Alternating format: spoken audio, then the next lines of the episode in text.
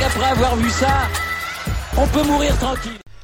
Bonjour à toutes et à tous et bienvenue dans cette preview de la finale de l'Open d'Australie, messieurs, qui opposera Raphaël Nadal à Daniil Medvedev sur la Rod Lever Arena ce dimanche matin. Un match, une finale pour l'histoire, un remake de l'US Open 2019 qui, pour succéder au Serbe Novak Djokovic, vainqueur des trois dernières éditions, on va tenter d'apporter des réponses à cette question, à cette épineuse question. Euh, beaucoup de choses à dire. Les deux protagonistes, d'un côté Raphaël Nadal, bon bah on va pas faire une présentation de Raphaël Nadal ou de Daniil Medvedev, on les connaît, mais voilà, juste pour rappeler les chiffres. Bon, Nadal 20 grands chelems, 28 finales, 29 avec celle-ci, c'est sa sixième finale à l'Open d'Australie, une de gagnée, 4 de perdues, une de gagnée en 2009. Il a eu des défaites en 2012 et 2019 euh, face à Novak, une en 2014 face à Wawrinka et une en 2017 face à Monsieur Roger Federer. Pour ce qui est de Danil Medvedev, c'est sa quatrième finale en Grand Chelem quand même, sa deuxième à Melbourne après celle de l'an passé. Euh, voilà, le Russe a été titré à l'US Open euh, il y a quelques mois et là il enchaîne sur dur. C'est pour moi, Novak Djokovic inclus ou pas, le meilleur joueur sur dur de ces deux dernières années. Il est juste incroyable. Il a cette capacité à se procurer des points sur son service, son jeu s'adapte, il peut faire le mur. Euh, voilà, alors oui, les conditions, ça fuse un petit peu moins qu'à l'US Open, mais c'est quand même du dur et il maîtrise cette surface à la perfection. L'enjeu de cette finale, euh, on a donc le 21e majeur pour Nadal, le deuxième à l'Australie, il égalerait Djokovic en étant euh, le deuxième euh, joueur de tennis à gagner tous les grands chelems au moins deux fois. Euh, et c'est surtout le 21e qui est en jeu. Jamais je n'aurais pensé que Nadal jouerait le 21e à l'Open d'Australie. Enfin, en tout cas, je pensais pas qu'il le jouerait là au vu des derniers mois. Faut pas oublier que ça fait 6 mois qu'il n'avait pas joué au tennis. Il est invaincu, il gagne son 250 avant et là il gagne 6 matchs. Ça fait 9 victoires pour Rafa c'est assez exceptionnel ce qu'il vient de produire. On peut revenir sur son tournoi. Alors, des mises en jambes face à Marcos Gueron et, et Hanfman, et son tournoi se corse vraiment à partir de Karen Kachanov, premier test qu'il passe malgré un petit coup de pompe dans le, troisième set. Ensuite, on enchaîne sur du Manarino avec un premier set énorme et ce tie-break qui est monumental avec un gros niveau de jeu. On voit qu'il arrive parfois à avoir quelques chutes de niveau, mais globalement, il prend confiance. Et puis, on a ce quart de finale complètement dingue face à Chapovalov où il connaît une déshydratation extrême, il perd 4 kilos d'eau. Euh, enfin bref, c'est quelque chose de fou. Va puiser dans ses réserves très lointains. Il se sort d'un match piège, peut-être là, qu'il aurait pu perdre. Euh, au final, les deux protagonistes ont eu le match le plus difficile en quart, hein, parce qu'il faut pas oublier que Danil Medvedev sauve quand même une balle de match face à Félix Auger-Aliassime. Et ensuite, on a cette demi-finale qui est extrêmement bien gérée face à Berrettini. De l'autre côté, je trouve qu'à partir des quarts, ils ont un peu le même parcours, un quart très difficile en 5-7. Euh, Medvedev, il a aussi eu ce match très compliqué face à Crécy, on l'a vu assez tendu et ça va peut-être être une des clés du match. Et ensuite, il y a cette demi face à Tsitsipas où c'est d'abord très serré et ensuite il passe la seconde mais il a des passages où le mental est vraiment très compliqué à gérer pour lui, donc ça va être pour moi une des clés, et on va peut-être entamer par ça, euh, parce qu'on parlait des, enjeux, Daniel Medvedev s'est gagné deux grands chelems de suite, chose qui n'est plus arrivée en dehors du Big Three depuis André Agassi qui enchaîne en 99 et 2000 l'US Open et l'Open d'Australie.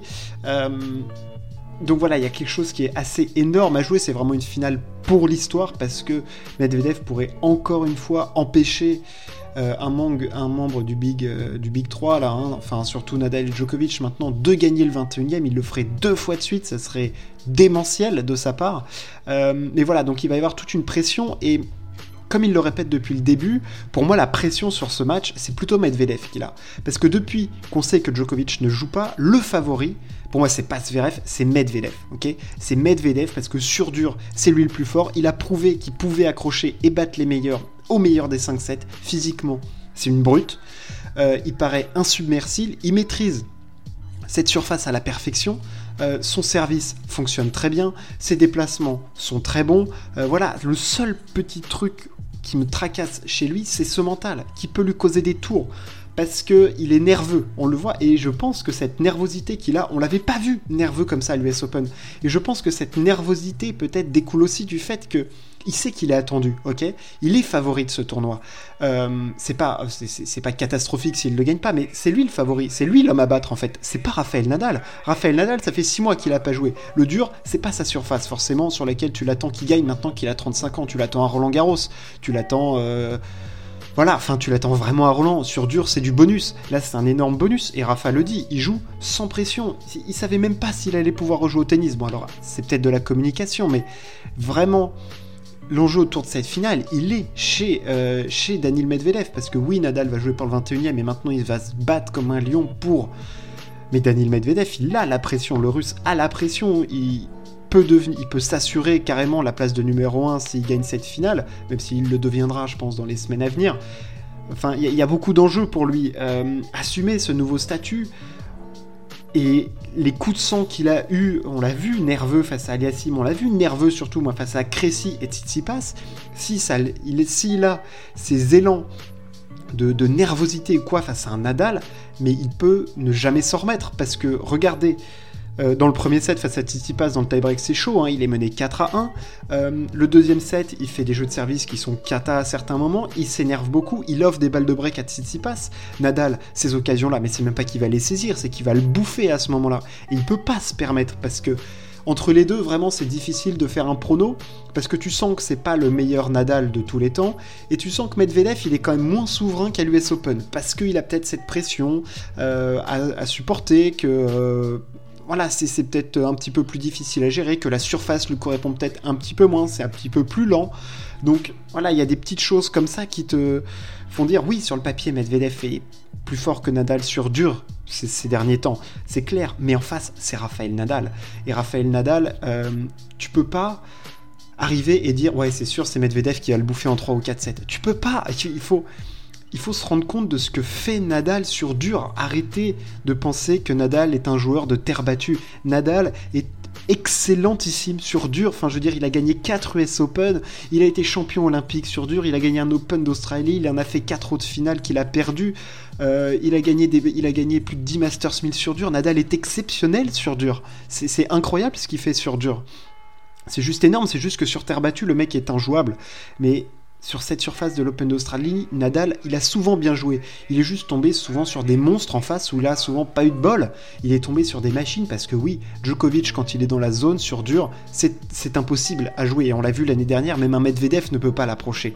Donc, Nadal, il va pas se faire déboîter sur cette finale. À la limite, la seule inquiétude que je peux avoir sur Nadal, et encore je sais même pas si c'est une bonne raison de l'avoir, c'est est-ce que physiquement, si c'est vraiment un énorme fight, est-ce qu'il peut tenir 5-7 Parce que Honnêtement, face à Chapovalov, oui, il nous fait peur, mais c'est parce qu'il a perdu 4 kilos, que les conditions sont extrêmes et tout ça. Ce sera pas du tout le cas.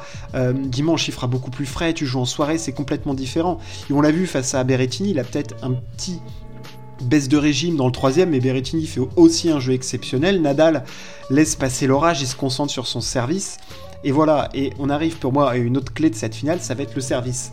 Euh, et le retour de service. On sait que c'est deux retourneurs qui sont excellents, que Medvedev, euh, il va falloir qu'il passe des premières balles, et on sait que son taux de réussite derrière sa première balle doit pour être lui exceptionnel parce que les deux sont des retourneurs qui se mettent très très loin.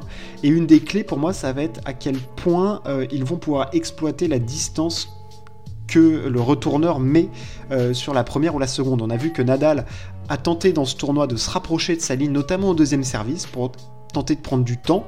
Et on sait qu'une des tactiques, c'est pas qui marche, hein, mais qui embête un petit peu Medvedev, c'est de retourner long, profond.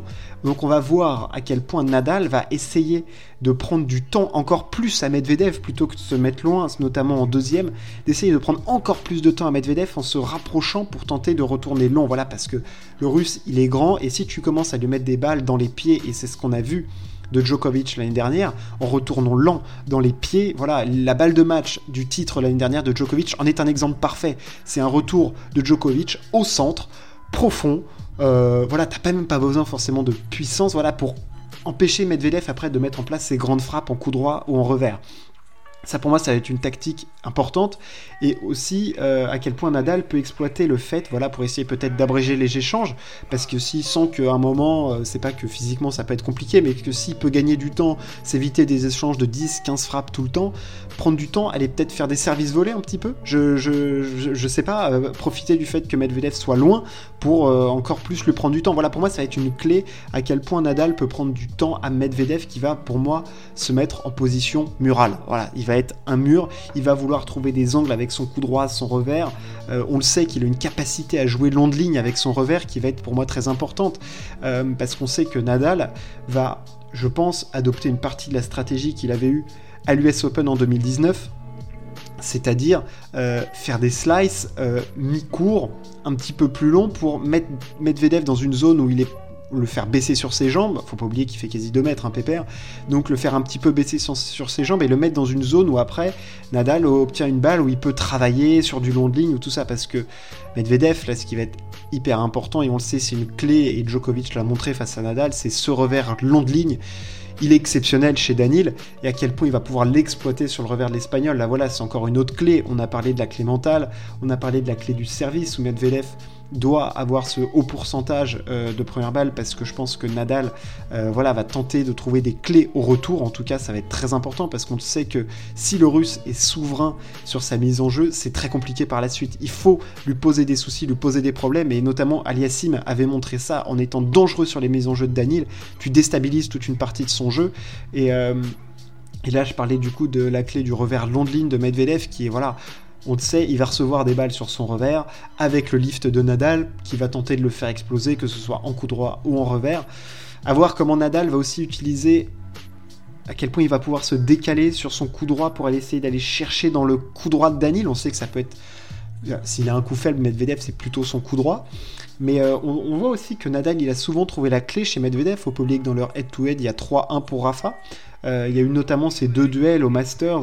Bon, alors un où Nadal sauve une balle de match en étant mené 5-1, mais voilà, il a toujours trouvé des clés face à Danil et c'était sur dur.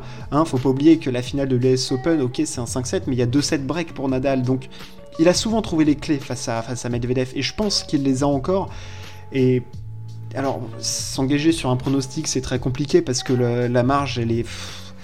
C'est-à-dire que j'imaginais, je suis un immense fan de Nadal et j'imaginais pas je l'imaginais pas euh, réaliser ce tournoi-là avec cette qualité de tennis à l'Open d'Australie. Honnêtement, ça me paraissait improbable. Mais maintenant qu'il est là, s'il va chercher le 21e, là, c'est exceptionnel. Donc je, vois une victoire de Nadal. Mais ça risque d'être très très compliqué parce que Daniel Medvedev propose une équation qui est quasi insoluble. Euh, et pour moi, il n'y a, que peu de personnes qui peuvent euh, voilà, trouver une solution à cette équation à multiples inconnus. T'as Djokovic, t'as Nadal, euh, voilà, il en fait partie et je, pense que l'Espagnol va aller nous chercher un titre absolument exceptionnel, sensationnel, un peu à l'image d'un Federer en 2017. mais voilà, j'espère qu'on va avoir une grande bataille tactique, mentale, physique. Je pense que le mental va être extrêmement déterminant, c'est pour ça que j'en ai parlé assez tôt, parce qu'il y a pour moi beaucoup d'enjeux et qu'on sait que le tennis à ce niveau-là, les deux jouent très bien, ils sentent la balle excellemment bien. Medvedev, il est sur un stretch absolument énorme euh, sur dur. Donc euh, voilà, je sais pas à quel point Nadal peut arriver à le contrecarrer, mais je pense qu'on va assister à un grand, grand moment de sport. Soyez devant vos écrans demain, ça peut être exceptionnel. Ça va l'être, en tout cas, je l'espère qu'on aura un beau combat. Plus que l'année dernière entre Danil et Novak. Profitez de ce match. Merci de m'avoir écouté. Ciao. À plus.